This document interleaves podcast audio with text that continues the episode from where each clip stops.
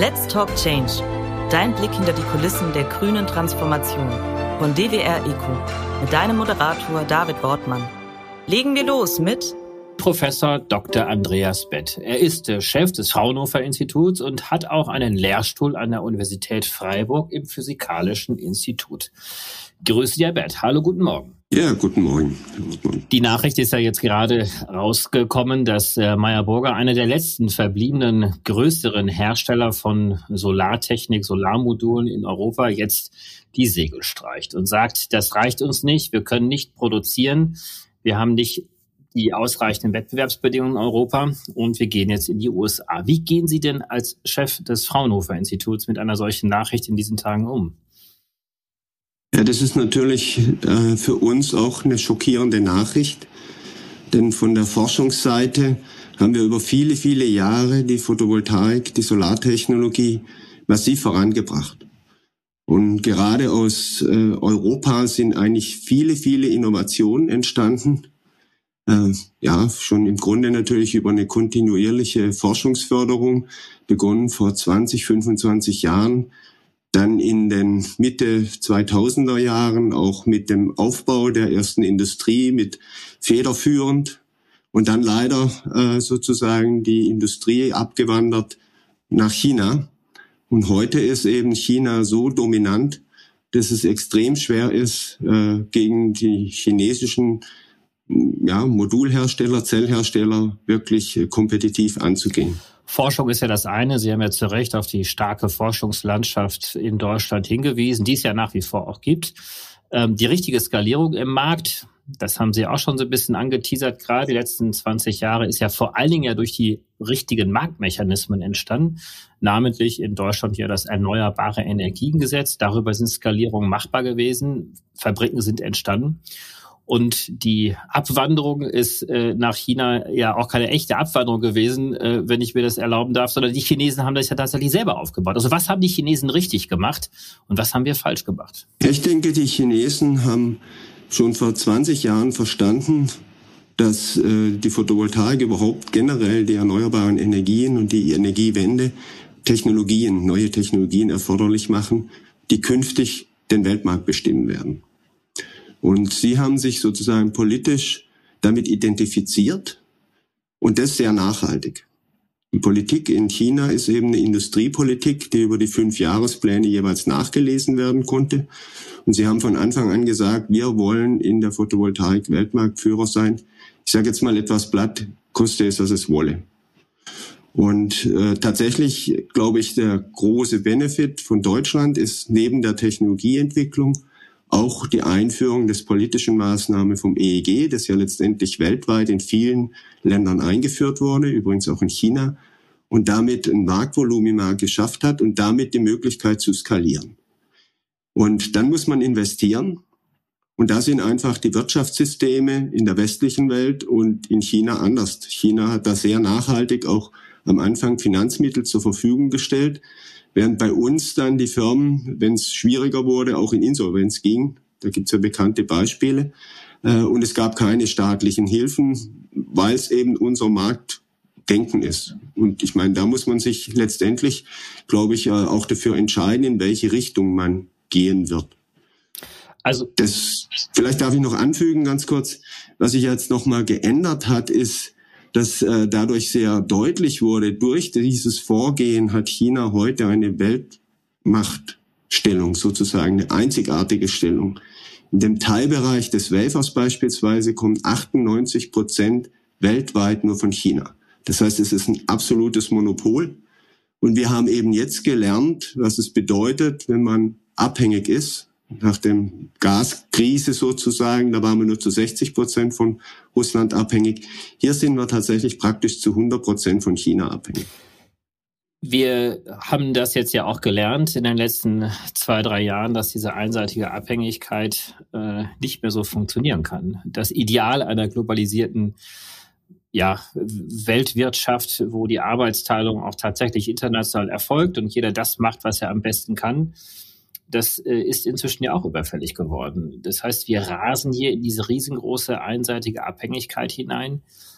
Lässt sich das denn noch in irgendeiner Art und Weise in der, in der aktuellen Situation noch stoppen?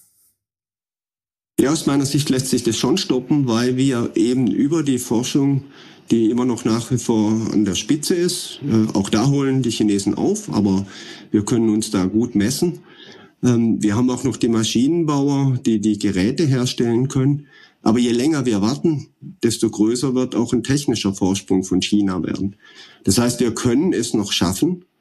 Äh, dazu sind auch Maßnahmen angesetzt worden über die Europäische Union. Das Net Zero Industry Act sieht ja eigentlich vor, dass für kritische Technologien, und ich denke, da gehört die Energieversorgung dazu, bis 2030 40 Prozent in Europa gefertigt werden sollen von 40 Prozent von dem Verbrauch, was man dann installiert. Das heißt, es geht nicht drum, eine Autarkie oder eine äh, Globalisierung zu stoppen, aber doch, man könnte auch sagen, eine Art Versicherung zu bekommen, dass man nicht komplett abhängig ist und eine Möglichkeit hat, auch wieder hoch zu skalieren, falls irgendwelche extremen Ereignisse stattfinden. Und tatsächlich andere Länder äh, unternehmen das, also in USA und in Indien passiert es. Europa hat jetzt die Ankündigung, aber wir sind vergleichsweise relativ langsam in der Umsetzung im Vergleich zu anderen Ländern. Hat die Politik die Dramatik der Situation nicht verstanden? Denn so schnell können wir ja die Wertschöpfungsketten ja nicht aufbauen. Also wenn wir wollen, dass wir 40 Prozent der europäischen Solarausbauziele mit europäischer Produktion auch decken wollen, äh, ist es ja immer noch weniger als die Hälfte. Also das heißt, wir haben dann auch immer noch eine sehr starke Abhängigkeit. Aber da sind wir weit von entfernt. Wir haben ja äh, wenige, ja, hunderte Megawatt, einige Gigawatt, die vielleicht gebaut werden, aber gemessen an den Ausbauzielen haben wir Sie haben die Wafer gerade angesprochen, ja eine 98-prozentige Abhängigkeit. Ja, absolut. Ich würde schon das so sehen, dass die Politik es im Wesentlichen verstanden hat, dass es kritisch ist. Also beispielsweise eben auf der Europäischen Unionsseite dieser Net Zero Industry Act gibt ja genau so eine Vorgabe und es ist aus meiner Sicht damit verstanden. Die Problematik ist dann die Umsetzung. Ähm, und wer zahlt am Ende dafür? Denn es geht nicht mit reiner freien Wirtschaft, dass die private Wirtschaft hier jetzt rein investiert und dann wird alles gut sein. Nein, es braucht tatsächlich äh, staatliche Unterstützung im Sinne von einer Versicherung. Die darf natürlich nicht zu hoch ausfallen. Keiner will Subventionen auf Dauer. Aber die Realität ist inzwischen Zeit, tatsächlich, dass äh, das Aufholen gegenüber China eben eine gewisse äh, Kosten verursacht und die müssen getragen werden. Und da findet im Moment eine intensive Diskussion statt. Bedauerlicherweise sind da natürlich auch nicht alle Parteien gleich einig. Äh, einige sagen, wir nehmen natürlich die billigen Module und haben schon wieder vergessen, dass es vor Beispiel vor anderthalb Jahren Lieferschwierigkeiten gab und tatsächlich äh, dann die Module auch extrem teuer waren. Im Moment sind die Module extrem billig, wahrscheinlich sogar deutlich unter Herstellungskosten auf dem Markt. Das ist ein normales Marktgeschehen, aber damit kann natürlich kein Startup sozusagen konkurrieren. Und da muss eine gewisse Sicherheit da sein, wenn man hier investiert in Europa, dass man hinterher auch einen Markt zur Verfügung hat. In dieser sehr äh, nicht funktionalen globalisierten Weltwirtschaft äh, ist Subvention in dem Falle tatsächlich so etwas wie eine Versicherung, eine Versicherung für mehr, Resili für mehr Resilienz. Wieso kommt der Präsident des Leibniz-Instituts für Wirtschaftsforschung in Halle, IWH, trotzdem zu der Schlussfolgerung, dass die geforderten Subventionen für die Solarenbranche in Deutschland einfach falsch sind? Letztendlich ähm, müssten Sie natürlich da ihn fragen. Aus meiner Sicht ist die Energieversorgung letztendlich die Basis für die künftige Industrieproduktion und die Sicherheit vor allen Dingen auch zu gewährleisten. Deswegen ist ja der Begriff Resilienz jetzt gerade geprägt worden. Und es gibt natürlich die Meinung, dass äh, das gar kein Problem darstellt. Man kann ja die Module eben kaufen in China. Und manche äh, Argumente lauten auch in die Richtung, ja, man wird es in Amerika aufbauen, mit übrigens sehr, sehr viel Subventionen, deutlich mehr, wie hier in Europa zur Verfügung stehen würde und wie auch gefordert wird in Europa und ebenso in Indien. Die Frage ist aber tatsächlich, ob wir nachher davon bedient werden. Das ist noch eine komplett offene Frage. Denn äh, die subventionieren ja tatsächlich nur ihren, für ihren eigenen Heimatsmarkt. Das heißt, es gibt viele Fragen und Unsicherheiten und am Ende kommt man zu dem Punkt, welche Technologien sind extrem wichtig und welche muss man unterstützen im Sinne von Resilienz. Und da kann es unterschiedliche Haltungen geben. Vielleicht auch nochmal angemerkt, im Moment profitieren wir natürlich sehr von den günstigen Modulpreisen. In gewissem Sinne subventioniert sogar China unseren Aufbau von Erneuerbaren. Das klingt jetzt sehr dramatisch. Sie müssen aber sehen, wenn die Modulpreise im Prinzip sich auch verdoppeln würde, hat es auf den Strompreisen vergleichsweise geringe Auswirkungen. Weil das ja über 25 bis 30 Jahre abgeschrieben wird und die Module ja auch nicht die Gesamtkosten sind von einer äh, Photovoltaikanlage. Da kommen ja weitere Kosten hinzu. Was machen denn die Inder und die Amerikaner besser als wir Europäer aktuell? Naja, die Amerikaner haben den Industry Reduction Inflation Act äh, aufgesetzt, wo sie sehr, sehr massive Förderung für lokale Produktion geben, für den Aufbau. Und damit ist es sehr attraktiv. Wir sind ja in der Diskussion eingestiegen über Meyer Burger und Meyer Burger hat die Ankündigung ja auch äh, angegeben, dass sie noch versuchen, in Europa zu bleiben, aber die politischen Rahmenbedingungen eben schlecht sind, während in den USA ihnen der roten Teppich ausgerollt wird. Deswegen werden sie mit ihren Ressourcen, ihren Kapazitäten letztendlich geschäftspolitisch in USA agieren und hier eben äh, die, das Modulwerk schließen. Das heißt, USA hat einen Rahmen geschafft, der extrem attraktiv ist für Investoren. Und ich denke, dadurch wird auch ein Aufbau passieren. Auch da sieht man übrigens, das läuft ja schon ein Jahr. Und bis die Planungen alles durch ist, da sind einfach zwei bis drei Jahre, muss man rechnen, bis man wirklich in größeren Produktionskapazitäten wieder auf dem Markt sein kann. In Indien ist so eine Mischung, da gibt's auch ähm, Zölle, die verhindern, dass äh, billige Ware aus China äh, importiert werden kann. Und gleichzeitig gibt's äh, Industry Act auch ähnlich wie in den USA eben eine Unterstützung für die eigene Industrie zum Aufbau. Die Angebotsseite ist ja das eine, aber es hilft dem Unternehmen natürlich nicht, wenn das Produkt hinten raus aus dem Markt nicht wettbewerbsfähig ist. Ähm, und äh, dass die chinesische Produktion so billig ist, wie sie ist, können wir vielleicht gleich nochmal kurz äh, besprechen, woran das denn liegt. Aber das hilft ja nicht über die Tatsache hinweg, selbst wenn die Angebotsseite, sprich die Produktion, die Industrieansiedlung gefördert wird, dass trotzdem hinten raus das Produkt äh, einfach keinen Markt findet. Wie kann das denn geändert werden? Also die Inder haben Zölle. Ähm, was machen die Amerikaner? Naja, zunächst mal keinen Markt mehr finden. Der grundsätzliche PV-Markt ist ja vorhanden. Das ist ja auch, was sich in den letzten drei Jahren hier auch in Deutschland und Europa total verändert hat. Ich hatte vor 20, 2018 ein White Paper geschrieben, damals auch äh, mit dem Hintergrund, Produktion in Europa wieder zu etablieren, denn die war ja damals schon weg. Damals habe ich gesagt, wir brauchen erstmal einen Markt. Und wir haben jetzt einen Markt. Das Problem ist, Damals hätten wir müssen investieren, da war die Produktion in China auch noch kapazitätsmäßig kleiner. Äh, dann kann man schneller auf Augenhöhe produzieren. Inzwischen sind dreistellige Gigawatt-Kapazitäten in China. Das heißt, auch über die Masse wird natürlich der Preis äh, für die Produktion gesenkt. Und das ist, glaube ich, nachher der Punkt. Wenn man hier mit wenig Kapazitäten anfängt, dann kann man einfach nicht wettbewerbsfähig sein gegenüber einer Übermacht. Und dies muss ausgeglichen werden. Wenn wir dann eine gewisse Größe erreicht hätten, besteht durchaus die Chance, annähernd zu gleichen Kosten zu produzieren wie in China. Denn letztendlich gegenüber dem Anfang hat sich sehr viel verändert. Es ist eine hohe Automatisierung. Dennoch gibt es natürlich einzelne Verbrauchskosten, wie zum Beispiel Stromkosten. Und man hat natürlich auch Lohnkosten. Und speziell in den etwas lohnintensiveren äh, Bereichen innerhalb der Photovoltaik äh, Produktionskette macht sich das auf Dauer bemerkbar. Und am Ende werden die Module, wenn man sie in Deutschland jetzt kalkuliert, äh, etwas teurer sein wie in China. Das kann aber kompensiert werden, wenn die, also wenn die Kapazitäten groß genug sind, weil die Transportkosten von China nach Deutschland nicht zu vernachlässigen sind. Das heißt, wir könnten theoretisch, wenn man das auf dem Papier so modelliert, zu ähnlichen Kosten äh, die Module herstellen, wie sie von China hierher geliefert sind, unter der großen Voraussetzung, dass wir eine größere Anzahl hier produzieren. es ist sehr schwierig für eine kleine Firma, hier äh, sozusagen mit dem Weltmarktführer dann ähm, kompetitiv äh, tatsächlich gleichzuziehen. Dazu braucht es eben eine Unterstützung, dass wir eine größere Kapazität erstmal aufbauen können. Und die andere große Voraussetzung ist sicherlich auch, dass nicht zu Dumpingbedingungen in den Markt hinein exportiert wird aus China.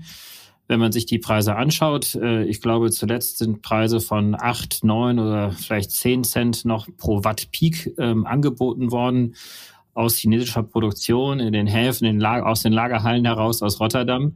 Ähm, gleichzeitig ist, äh, ich glaube, die Produktion bei Meyer Burger ähm, äh, liegt die sicherlich äh, über 30 Cent. Also wir haben hier über eine mehr als Verdreifachung des Preises. Und die Analysten sagen ja auch, dass die Produktionskosten in China trotzdem über diesen 8, 9 Cent liegen. Also der Dumpingverdacht liegt ja auch ganz, ganz hart im Raum. Ja, das ist, ich hatte es vorher kurz angesprochen. Ich muss jetzt nochmal aufpassen, jetzt haben Sie die unterste Spanne genommen. Äh, Meyerburger ist eher im Hocheffizienzbereich, da sind die Module trotzdem noch ein bisschen teurer. Dennoch ein Faktor zwei bis zweieinhalb ist im Moment tatsächlich äh, vorhanden. Und äh, mit diesen Preisen, die gerade auf dem Markt sind, verdient China eben auch kein Geld. Äh, allerdings kann man jetzt natürlich sagen, das ist Dumping. Man kann aber das natürlich auch so interpretieren wie ein Winterschlussverkauf. Ja, da werden manchmal auch die Produkte unter Herstellungskosten in den Markt gebracht. Und Hintergrund ist tatsächlich ein bisschen, dass auch in China ein Technologiewechsel stattfindet. Da hätten wir eben durchaus an der Spitze sein können, aber die äh, neuen Zellstrukturen, jetzt nenne ich mal ein paar Fachbegriffe, Topcon und Heterojunction, die werden gerade in China in die Produktion eingeführt und die bisherige Struktur, die PERC-Struktur, ist sozusagen ein bisschen ein Auslaufmodell. Und äh, dadurch gibt's natürlich dann eben die, die ältere Struktur ein bisschen kostengünstiger, die sind zu viel auf den Markt gekommen.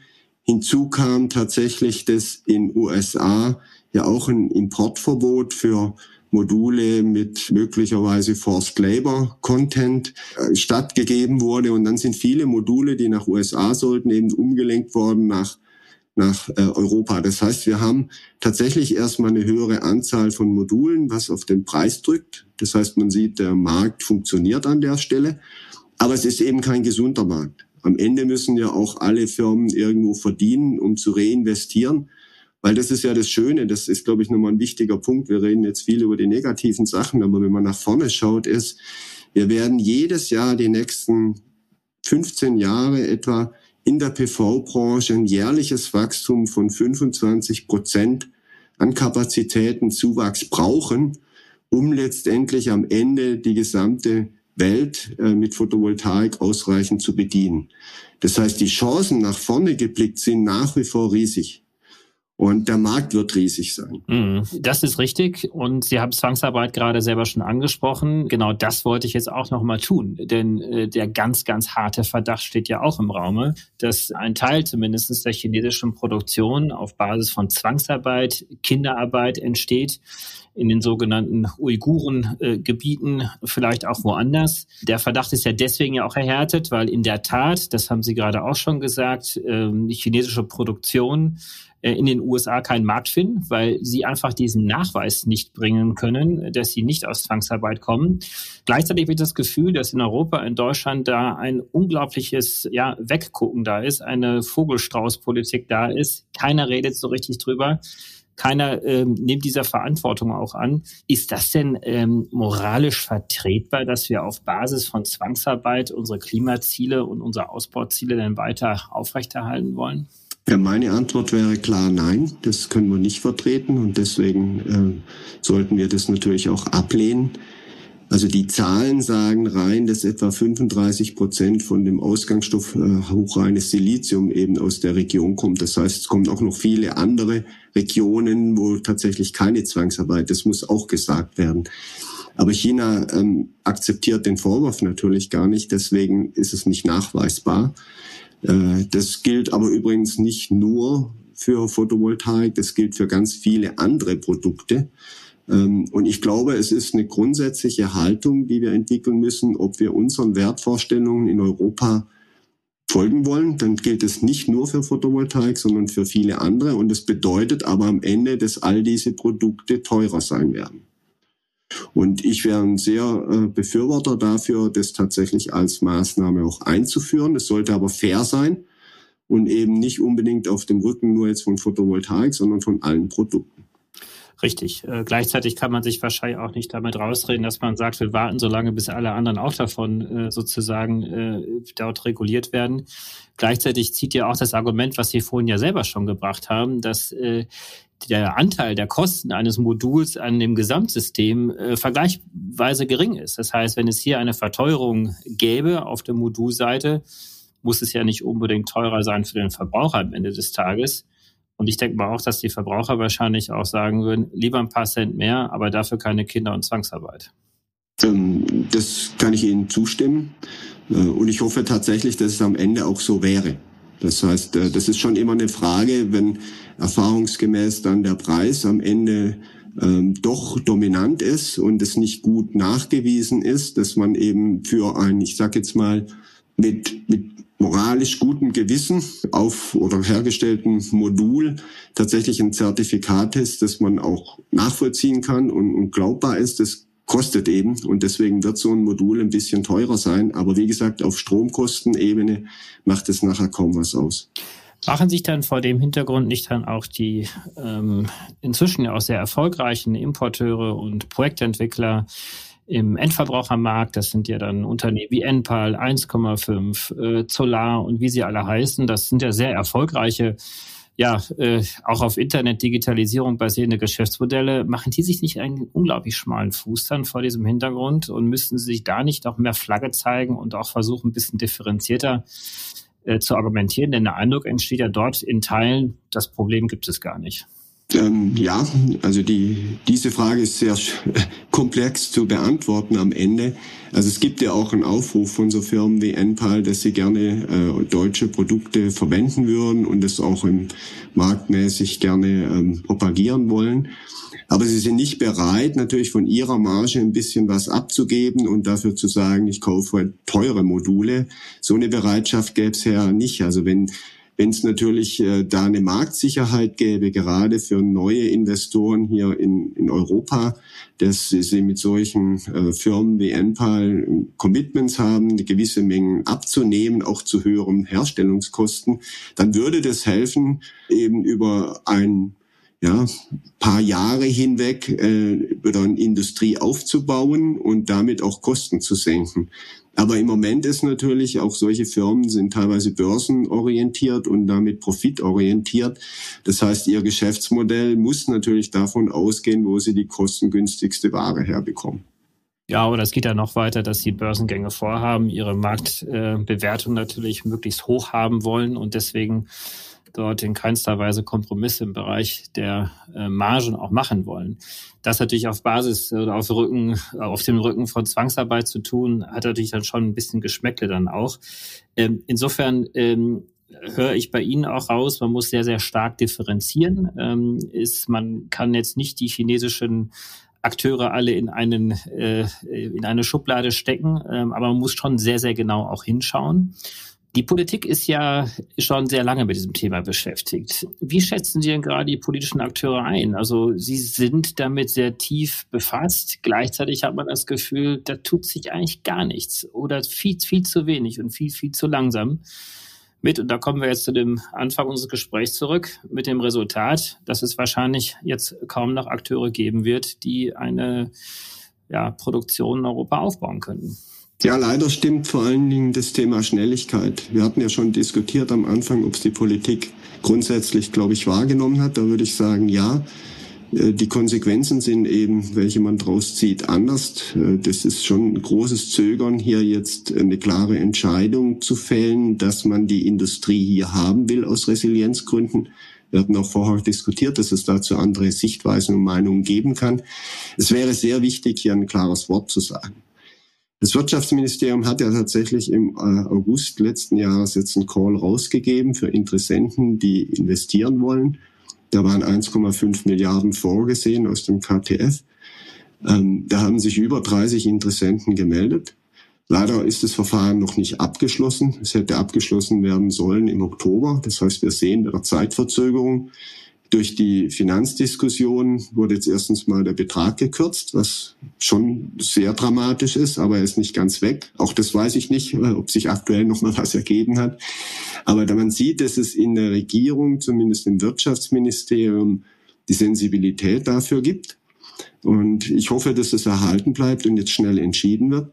Und der andere Zweig, der gerade diskutiert wird und hoffentlich noch umgesetzt werden kann, ist der sogenannte Resilienzbonus, äh, der vom BSW vorgeschlagen wurde, der eben äh, für Produkte, die aus äh, Europa kommen, die nachweislich keine Zwangsarbeit beispielsweise haben und der Nachweis muss dann erbracht werden, eben eine höhere Vergütung zur Folge haben, was eben dann dazu führen kann, dass am Ende äh, der Markt gesichert ist für europäische Produkte und der Kunde, der das abnimmt, auch eben eine sichere Garantie hat. Das wird gerade aktuell diskutiert und die große Hoffnung der Branche ist, dass äh, dieses Konzept wirklich schnell in die Umsetzung kommt. Und wir brauchen diese Schnelligkeit, denn es gibt ja noch ein paar Modulhersteller. Meyer Burger hat sich selbst sozusagen äh, bis zum April die Marge gesetzt. Das heißt, wenn jetzt schnell agiert werden würde auf politischer Ebene, dann gibt es eine gewisse Chance, noch was zu erhalten. Man muss auch sagen, es muss mehr kommen. Meyer Burger allein wird nicht reichen. Das hatte ich vorher versucht darzustellen, dass wir größere Kapazitäten brauchen. Und jetzt schließe ich den Kreis nochmal zum europäischen Wunsch, dass man 40 Prozent äh, des eigen, der eigenen Bedarfe sozusagen produzieren soll. Und wir wissen, dass für 2030 20 Gigawatt installiert werden müssen in Deutschland. Das heißt, 9 Gigawatt sollten eigentlich aus eigener Produktion kommen. Und ich denke, das ist eine Herausforderung, es ist aber schaffbar, aber es braucht die politische Unterstützung. Und in der jetzigen Koalition ist es offensichtlich nicht ganz einfach, immer eine Einigkeit herzustellen. Die gute Nachricht ist ja, es gibt ja auch noch andere Hersteller und Technologien. Wenn ich an Unternehmen wie Oxford PV denke, an den äh, großen Dünnschichthersteller First Solar aus den USA, der schlussendlich ja auch in unserem westlichen Lager unterwegs ist. Ähm, also da gibt es ja auf jeden Fall auch noch weiteres Potenzial und nicht nur eben diesen einen Hersteller. Das ist absolut so und ich meine, wir, das äh, hatten wir vorher auch schon adressiert, wir sind forschungsmäßig eigentlich noch sehr gut unterwegs. Also gerade Oxford PV macht ja eine neue Technologie, die sogenannte Tandem-Technologie, die sich erst noch marktreif entwickeln muss. Das wird noch ein paar Jahre gehen, bis die richtig substanziell im Markt ist, aber die ersten Anfänge gibt's. Es gibt tolle Erfolge und ich glaube, darauf lässt sich eben aufbauen. Aber es ist, glaube ich, sehr, sehr wichtig, dass wir die industrielle Basis, die es heute gibt, nicht verlieren. Also aus meiner Sicht ist wirklich eine Dringlichkeit gegeben, jetzt schnell zu agieren und wieder ein gewisses Ökosystem aufzubauen. Es geht ja dann nicht nur, das muss man auch mal sagen, um die Zellen, sondern es geht dann auch um die Glashersteller, es geht um die Zulieferer. Da hängen eine Menge Arbeitsplätze, eine Menge Technologie dran. Deswegen braucht es ja auch eine gewisse Zeit. Man kann nicht einen Schalter umlegen von heute auf morgen, äh, dass man sagen kann, was vielleicht bei Gas sogar eher möglich ist. Ähm, aber bis die Technologie aufgebaut ist, das braucht zwei bis drei Jahre. Schneller kann es gar nicht gehen. Man hat ja den Eindruck, dass sich viele inzwischen ja eigentlich auch einig sind ähm, und die Querschläger kommen dann eher durch das Bundesverfassungsschutzurteil, welches ja im Prinzip gesagt hat, dass die Gelder, wie sie im Klimafonds jetzt äh, vorgesehen waren, eben nicht ausgegeben werden können in dieser Art und Weise für zum Beispiel den Aufbau der Photovoltaikindustrie. Die Querschläger kommen allerdings auch daher, dass sich äh, ein Teil der Bundesregierung, in dem Fall die FDP, sich äh, zum Beispiel dagegen ausspricht, dass im Rahmen eines Lieferkettengesetzes die Zwangsarbeit zum Beispiel mit sanktioniert äh, werden würde. Und insofern hoffen wir vielleicht, dass einer ihrer Vorgänger als Chef des Fraunhofer Instituts, nämlich Eike Weber, als aktives FDP-Mitglied, glaube ich, äh, vielleicht hier noch ein bisschen Bewegung schaffen kann. In der Tat, ich glaube, man muss aufpassen, man muss eine politische Diskussion führen. Das gehört zu unserer Demokratie dazu. Das halte ich für wichtig. Aber wir brauchen eben auch Geschwindigkeit und Demokratie sollte sich nicht dadurch nachher auszeichnen, dass wir zu lange brauchen, um zur Entscheidung zu kommen. Und es ist wichtig, dass eine Entscheidung und eine Klarheit vorherrscht. Ähm, und da wäre definitiv mein Wunsch an die Politik, äh, die Entscheidung klarer und schneller zu fällen. Egal dann im Endeffekt in welche Richtung. Äh, ich glaube, es ist klar geworden, dass äh, ich sehr dafür votiere, dass wir hier in Europa wieder eine Produktion brauchen aus Sicherheitsgründen für die Industrie in der Zukunft. Da kann man eine andere Blickweise drauf haben, aber wir brauchen Klarheit. Dieses Hin und Her. Und äh, wie gesagt, im August dieses Jahres sah das ganz gut aus. Die Stimmung war gut. Im Moment ist äh, eine wirklich depressive Phase aufgrund der Rahmenbedingungen wie die Finanzierung. Das ist klar, da muss die Politik jetzt auch dran arbeiten. Aber ich glaube, man sollte anerkennen, dass die Photovoltaik und die Energieversorgung einfach die Basis für alles ist, was wir künftig brauchen. Herr Professor Dr. Andreas Bett, ganz, ganz herzlichen Dank für diese Einblicke und nehmen wir mal Ihren Schlusssatz jetzt auch so ein bisschen als positiven Appell, äh, dass jetzt viel mit Klarheit und mit Ständigkeit auch passieren muss. Das Kind ist noch nicht ganz äh, in den Brunnen gefallen und äh, ich wünsche Ihnen einen schönen Tag. Bis bald. Ja, bis bald. Vielen Dank. Danke. Das war's. Wir hoffen, dir hat's gefallen. Wenn es so ist, würden wir uns sehr über eine positive Bewertung und ein Abo freuen. Und falls du noch tiefer hinter die Kulissen schauen möchtest, kannst du dich über www.dwr-eco.com ganz einfach bei uns melden. Dieser Podcast wird von DWR Eco produziert, deiner internationalen Cleantech-Beratung für Markt- und Geschäftsstrategien, Politik, PR und Kommunikation.